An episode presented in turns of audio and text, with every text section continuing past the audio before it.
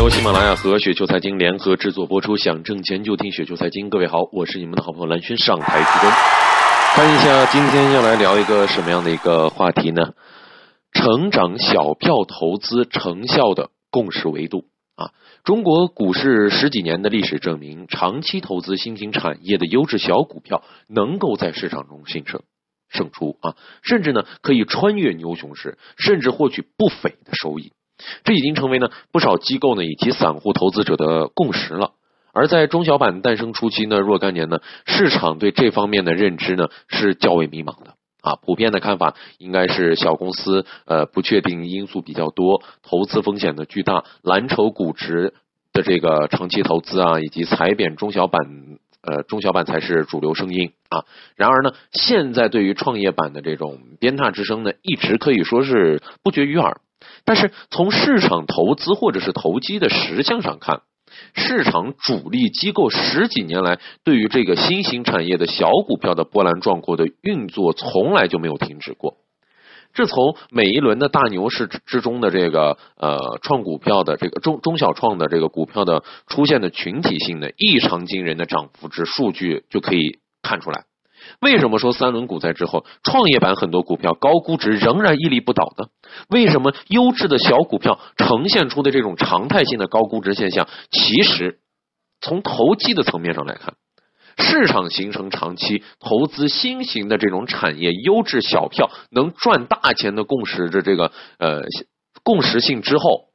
总有聪明的资金在逢低买入新型的这种产业优质股票，有的资金甚至抢跑。啊，这就是优质小票常态性的高估的原因。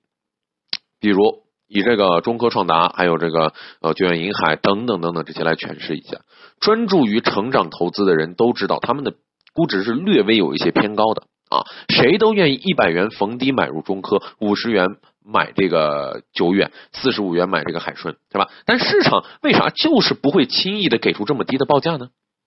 其实，对一家 N 年以后可以呃数倍甚至是十倍啊数十倍拓展的这个空间的真成长的公司，总有长远长远的眼光的资金呢，愿意出高价介入。我们不妨从这个维度去考虑一下，创业板当下的这种首轮熊市向上，还能刻舟求剑的反复的了解一下这个中小板块的这个首轮的熊市下杀模式吗？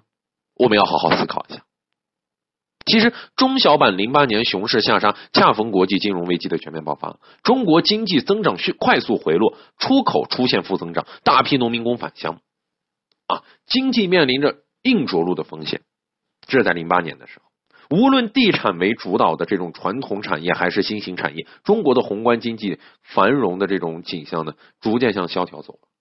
零八年深圳房地产价格最大降幅达到百分之二十。啊，零八年呢，貌似这个腾讯的这个马化腾呢，呃，都会或或因为这个缺钱而低价卖股。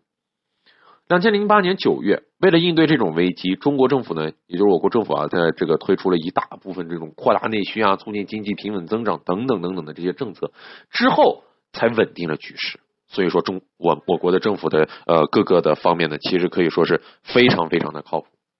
啊，非常靠谱。创业板当下运行的熊市下杀，对于呃对应的这个宏观经济与零八年其实有很大的不同啊。两千零八年来的一波投资热潮呢，没有形成有效的供给，大量的投资集中于什么三四线城市的房地产以及相关产业，形而形成了过多的这种产能过剩和房地产库存。传统产业政府对这种采取的刺激呢是比较谨慎的。今年呢，宏观政策的基调的调整呢，呃，也是积极的财政政策吧，淡化 GDP 啊，转向有质量的增长，成为了新常态的一致信号，其实是对我们很有利的。在今年政府工作报告当中，均强调了什么呢？经济增长的质量和效益。并将工作重点更多的放在了调结构、促改革上面，将推进重点领域的改革放在了突出位置。国企改革、财融金融体制改革、农村改革、资源价格改革是影响最多的领域。好了，各位听友，如果说您觉得咱刚才说的还稍微有点道理，或者还稍微有点意思的话，就请速速添加关注我。当然，你也可以添加我们的微信公众号啊，直接搜索“雪球”，直接搜索“雪球”，添加关注呢，就能看到各种有趣或者说对您有帮助、有益的一些文章啊。我是好人，我很真诚，我是你们的好朋友蓝轩。如果您还想听到我声音的话，我们下期节目时间不见